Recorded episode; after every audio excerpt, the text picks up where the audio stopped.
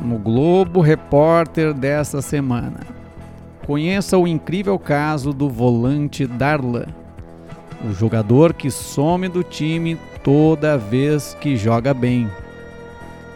Quais os motivos que levam o jogador a ser arquivado? Estaria ele deixando de tomar banho após os jogos? Ou será que andou dando em cima da mulher de algum dirigente? Veja também a tristeza de sua avó, que não consegue ver o neto em campo e afirma que vai cancelar o pay-per-view. E ainda, familiares pedem para que Darlan jogue mal, para que tenha mais chances de ser escalado. Não perca, sexta-feira, no Globo Repórter.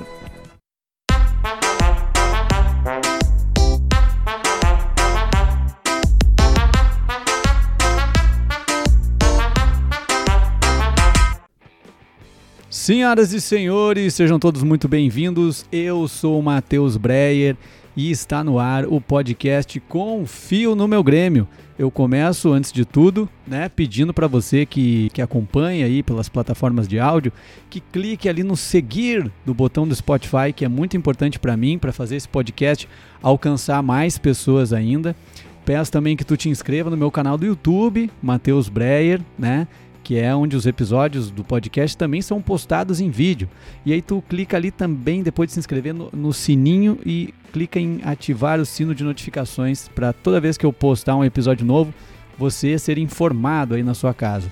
E também o mais importante de tudo, divulgar para os amigos. Se tu gosta desse podcast, mais importante ainda do que acompanhar o podcast é tu divulgar para mais pessoas mandar lá no grupo de gremistas da tua cidade, na, no grupo da família, copia o link, encaminha, manda para todo mundo, vamos divulgar ao máximo esse podcast para que ele cresça cada vez mais.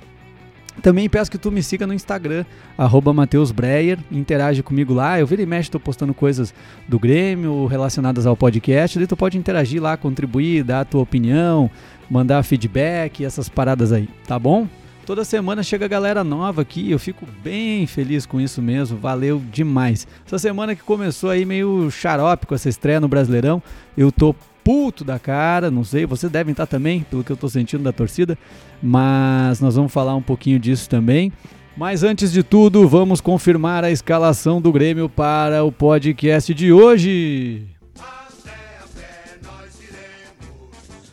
O Grêmio vem a campo com 4-2-3-1, com goleiro Eduardo com a número 1, Michel com a número 2. A zaga tem Alessandro Lopes com a 3 e Cris com a número 4. Na lateral esquerda, Raoni com a número 6. Os volantes são Leanderson com a 5 e Saraiva com a número 8. Na ponta direita, Fábio Pinto com a número 11. Na armação, com a número 10, Luciano Ratinho. E na ponta esquerda, Paulinho com a número 7. E o centroavante é Zulu com a número 9. O time do técnico Wagner Mancini.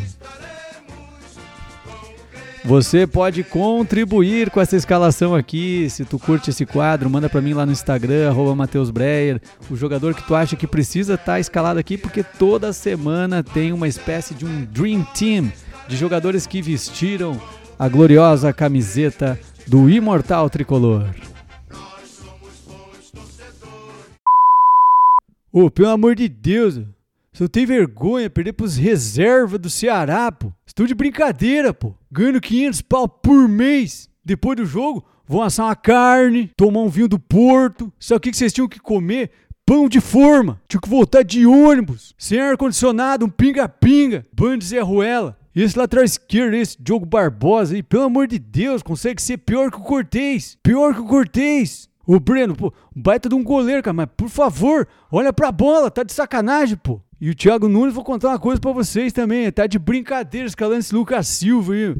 Pelo amor de Deus, pô. Vai deixar o Darlan no banco até quando, oreiudo? Vai daí, ô.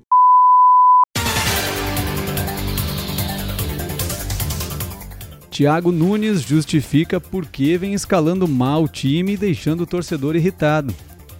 Ele afirma que Renato fez isso por mais de dois anos e que se chegar escalando certo logo de cara, o grupo pode acabar sentindo. Família de Darlan registra ocorrência policial após sumiço de jogador. Até o momento, nenhum pedido de resgate foi feito. Presidente Romildo Bolzan é convocado pelo Conselho do Grêmio para explicar um suposto superfaturamento no gasto de 10 milhões para fazer uma avenida na lateral esquerda. Após a primeira rodada do Brasileirão, Tassiano é o artilheiro da competição. E não, essa não é uma piada. O nosso podcast apurou e trata-se de fake news a informação de que o Grêmio vai entrar com tudo no Brasileirão. Os jogadores Thiago Neves e André Balada são flagrados mais uma vez fazendo festa na cidade de Porto Alegre. Esse foi o Gero de Notícias, o plantão que tem a benção de Jeromel. É isso aí, gurizada. Semana de Copa do Brasil, estreia na Copa do Brasil contra o Brasiliense, né? Jogo que eu já não sei mais. Eu diria que era um jogo tranquilo, mas depois desse jogo contra o Ceará, eu já não sei mais o que dizer. O Grêmio ainda cheio de desfalques aí por Covid, deu um surto de Covid. A gente sentiu muito sem o Ferreira e o, e o Diego Souza na frente, né? Principalmente, mas vamos ver se o, o treinador já escala um pouquinho melhor o time, né? Pouquinho mais equilibrado aí com Darlan ou Jean-Pierre em campo. Mas o fato é que nós vamos pegar o Brasiliense. Eu estava dando uma olhada aqui, uma curiosidade. Alguns jogadores do Brasiliense, tá bom? Só para a gente dar uma passada rápida aqui. Os jogadores que a gente tem que ter medo, que a gente tem que ficar de olho aberto. O goleiro do Brasiliense é o Emerson Sucuri. E eu imagino que seja um, um jogador que, que tem esse nome porque ele dá um bote na bola. Então vamos ficar Vamos ter cuidado aí com os botes do Emerson Sucuri. Tem também o Michel Platini, grande jogador, né? Estrela mundial, né? Um sucesso na seleção da França, está aqui no Brasiliense. Tem a Sandy também, depois que separou do Júnior aí, largou a carreira musical, tá também no Brasiliense. O Zé Love de centroavante, né? Aquele jogador que teve aquela aquela passagem é, de muitos gols pelo Santos, né? O jogador que, que deve ao Neymar, né? Carreira toda dele, eu acredito. que não lembro depois do dessa passagem no Santos ele ter tido muito sucesso em outros clubes, mas tá ali é o Zé Love, né, que é irmão do Wagner Love, para quem da família Love, né? É, isso, é, quando eles estão voando, né, o pessoal sempre diz, né, Love is in the air. É, isso é uma piada bem gostosa. Vou rir de ti. Tem também o Peninha, compositor, né? Também tu vê que não é só a Sandy que está no time, tem o Peninha grande compositor também, está jogando brasileiro. Carlos Eduardo, nosso Carlos Eduardo aqui, cria da base tricolor, né? Finalista da Libertadores no, de 2007. Foi o destaque do Grêmio naquela, naquela temporada, mas a temporada toda porque ele jogou 4, 5 meses de, de titular e foi vendido. Né? Ele está ali no Brasiliense, né? Faz muito tempo que ele, não, que ele não joga bola. Na verdade, eu acho que desde que ele saiu da Alemanha, ele não jogou mais. Mas é sempre é bom ficar atento, porque sempre tem aquela coisa, né, do cara, ah, vai jogar contra esse clube, eu vou mostrar o meu futebol e papapá. Né? Mas aqui, ó, daí eu separei os, os craques, que, os, os mais legais aqui pro final. Ó. Tem o, o Goducho na lateral esquerda. é, o Goducho, que eu imagino que ele deva ter ganho esse apelido, que ele deve ser um bebê que nasceu com 6 quilos. E aí a família pegava no colo e dizia, ai meu Goducho, olha o Goducho. Cadê o Goducho? Goducho da mamãe. Tá aí, ficou o apelido Goducho do Brasiliense. Também tem o Coquinho, Coquinho que é volante. Não vamos catar Coquinho. E o mais perigoso de todos, na, minha visão, é o Tobinha. Tá? O Tobinha, a gente sempre tem que ter um cuidado com o Tobinha. Cada um de nós sempre é, é o que a gente mais cuida. Sempre, né? Cada um cuida do seu Tobinha, entendeu? Então, pra gente não tomar no Tobinha, vamos ficar atentos com esse jogador aí do Brasiliense nessa semana. E o técnico do Brasiliense, uma curiosidade, é o Wilson Tadei. Para quem não sabe, para quem não é estudioso de futebol, Wilson Tadei foi campeão brasileiro pelo Grêmio em 1981 e dizem que jogava muito. Meu pai fala que o Wilson Tadei era um baita de um jogador e é ele que está treinando o Brasiliense. Então vamos ficar ligados que essa semana estreia da Copa do Brasil, quem sabe? Será que vai vir o Ex esse ano? Será? Vamos torcer aí que essa semana tem Copa do Brasil. Agora é hora daquele quadro que não teve semana passada, aquele quadro que visa valorizar grandes nomes que passaram pelo Grêmio e não são devidamente valorizados, que não têm o seu talento reconhecido nem pela torcida e muito menos pela direção. Está no ar o quadro Craque Injustiçado.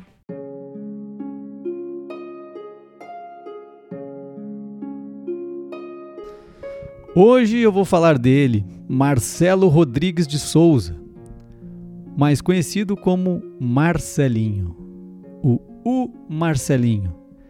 34 anos, já aposentado, né? jogou no ano de 2004 no Grêmio, foi revelado nas categorias de base do tricolor e fez aí em torno de uns 5 gols, talvez, pelo time principal aí do Grêmio jogador de velocidade, né, driblador, liso, terror dos adversários.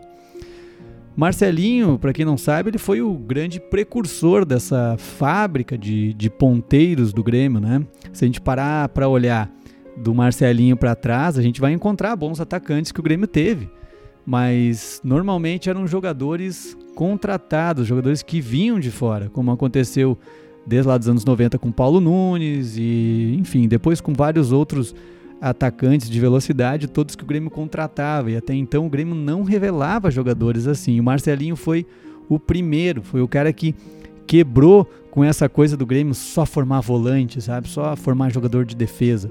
Não, ele veio ali para quebrar um paradigma, por isso que ele é um jogador muito importante da história do Grêmio. Ele foi um jogador também que surgiu na época errada, se a gente parar para ver, ele era uma época que o Grêmio estava mal pra caramba, né?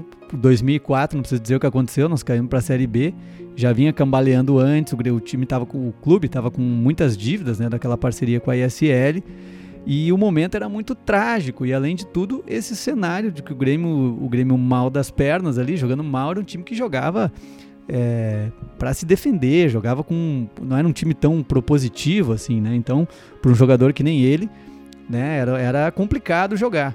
Então, eu tenho total convicção de que se o Marcelinho fosse um jogador é, que tivesse surgido agora, nesse período aqui assim do Grêmio, eu tenho convicção de que em um ano ou dois anos ele já estaria sendo vendido, jogando no, no Shakhtar Donetsk, né, no leste europeu. Enfim, ele, ele estaria brigando por coisas maiores, quem sabe até a seleção brasileira. Por que não? Né? Não estou exagerando. E a pergunta que eu deixo para vocês é a seguinte: quantos jogadores que o Grêmio revelou com essa característica de, de, de ponteiro, quantos atacantes o Grêmio revelou que, que não se inspiraram no Marcelinho para virar ponteiro? Será que não? Porque depois dele o Grêmio começou a revelar tanto jogador de ataque, tantos caras bons. Será que não foi a partir dele que o Grêmio realmente é, botou na cabeça essa ideia de, cara, são jogadores assim que a gente precisa investir, sabe? E aí começou a contratar cada vez mais, mais e mais e mais. E aí virou essa fábrica de ponteiros que o Grêmio tem hoje, que começou com Pedro Rocha, passou pelo Everton, passou pelo PP e agora está no Ferreira. E tantos outros nomes vindo da base, como Léo Chu, o próprio Gui Azevedo, o Elias e mais alguns outros que a gente nem conhece que estão ali. Tudo isso graças ao Marcelinho. Então, por esses e outros motivos é que eu considero o Marcelinho um craque injustiçado. Feita essa correção na história do Grêmio com mais um quadro de craque injustiçado, nós vamos agora a um quadro que é muito legal, um quadro que a galera gosta, um quadro que essa semana não foi difícil né, de, de captar material, porque afinal está todo mundo muito indignado. Está no ar o quadro O Carinho da Torcida.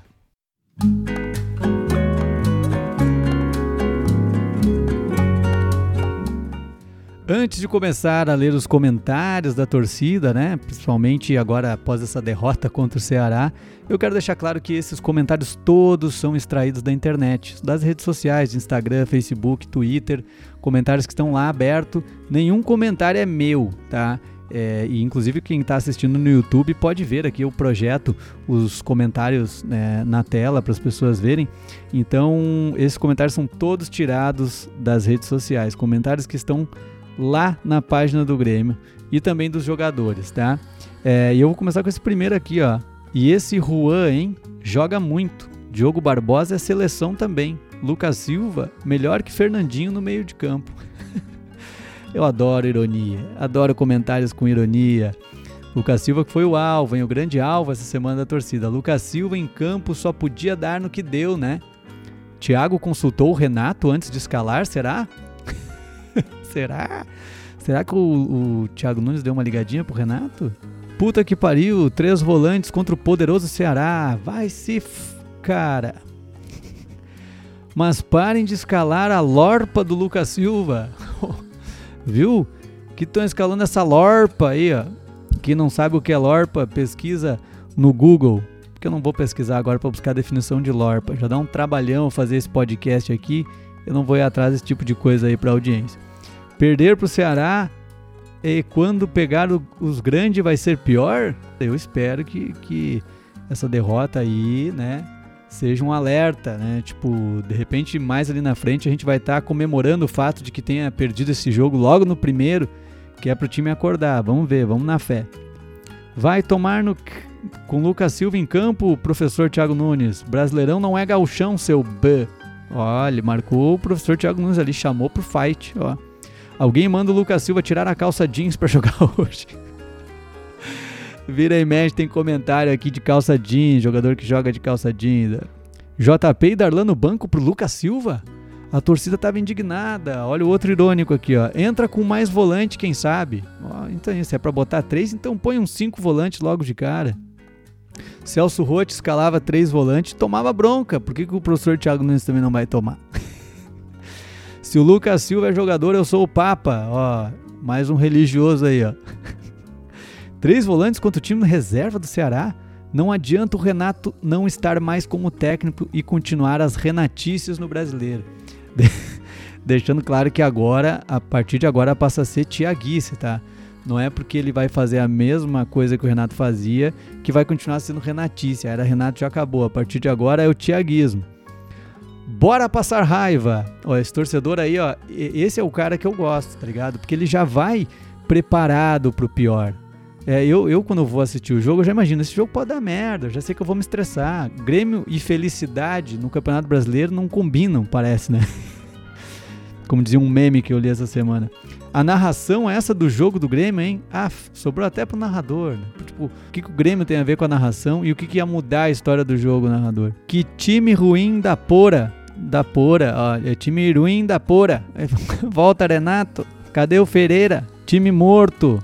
Mais um ano sem títulos com Juan na zaga, Lucas Silva tá de brincadeira, né, Grêmio? Primeira coisa, sempre é importante antes de comemorar o título, a gente dar uma olhada, estudar o português também para botar as vírgulas certas. Eu sei que não é fácil, eu também erro bastante disso, mas facilita aqui pra gente ler os comentários também. E tipo, mais um ano sem títulos, por favor, né, meu amigo? Primeiro jogo, recém nós ganhamos o Gauchão há pouquinho, é recém o primeiro jogo, cara. Dá muito tempo, tem coisa boa aí, cara. Nós tava sem vários jogadores de Covid, tem o Douglas Costa vindo ainda. Vamos, vamos ter um pouquinho de, de, de esperança. Se a gente perder a esperança, o que, que nós vamos ter, cara? Não ter nada. Depender do Matheus Henrique para criar jogadas é complicado. Pô, sobrou até pro Mateuzinho. Coitado do Mateuzinho. Fora Léo Pereira. Elenco de merda, bando de fanfarrão. Aí, ninguém mais presta. Vai ser time lixo do professor Thiago Nunes. Pô, já virou um time lixo. Time lixo, fora Romildo. Não monta um elenco que preste desde 2016 só vendendo jogador. Sobrou pro presidente Romildo Bolzan. No galchão vocês são leão, mas quando é para valer, tudo são os pipoqueiros do caralho. Esse foi o carinho da torcida de hoje. Nós vamos ter a coletiva do Renato para encerrar, mas antes eu quero agradecer a todo mundo que está chegando aqui. Obrigado mesmo pela audiência, obrigado por passar esse podcast para os amigos, por se divertir aqui comigo toda semana. Me segue no Instagram, @mateusbreyer para participar, interagir comigo, me ajudar a fazer esse programa cada vez melhor. Te inscreve no meu canal do YouTube, ativa o sino de notificações, clica no seguir do Spotify e o mais importante, tá, compartilha no grupo de gremista, no WhatsApp, em tudo que é lugar. E vamos fazer esse podcast ficar cada vez maior. Muito obrigado, até a semana que vem. E fica agora com a entrevista coletiva do Renato Portaluppi. É o que eu sempre falo para vocês. Adianta trocar o comando do podcast se quem vai entrar vai continuar fazendo a mesma coisa que vinha fazendo? Essa é a pergunta que eu deixo para vocês. Eu confio no meu podcast, o torcedor gosta do trabalho que a gente vem fazendo e não é um programa que fomos mal que vai anular todos os outros que fomos bem. Não gosta? Vai ouvir outro podcast. Simples assim. Agora, se tu quer se divertir, dar risada com um programa que tem roteiro bem elaborado, que tem comando e que dá um trabalhão para fazer, vai ter que ficar por aqui. Até porque não vi nenhum outro fazer melhor que o nosso. Então, é o que eu sempre digo para vocês. Volto a repetir: melhor podcast do Brasil há mais de dois meses. Muito obrigado.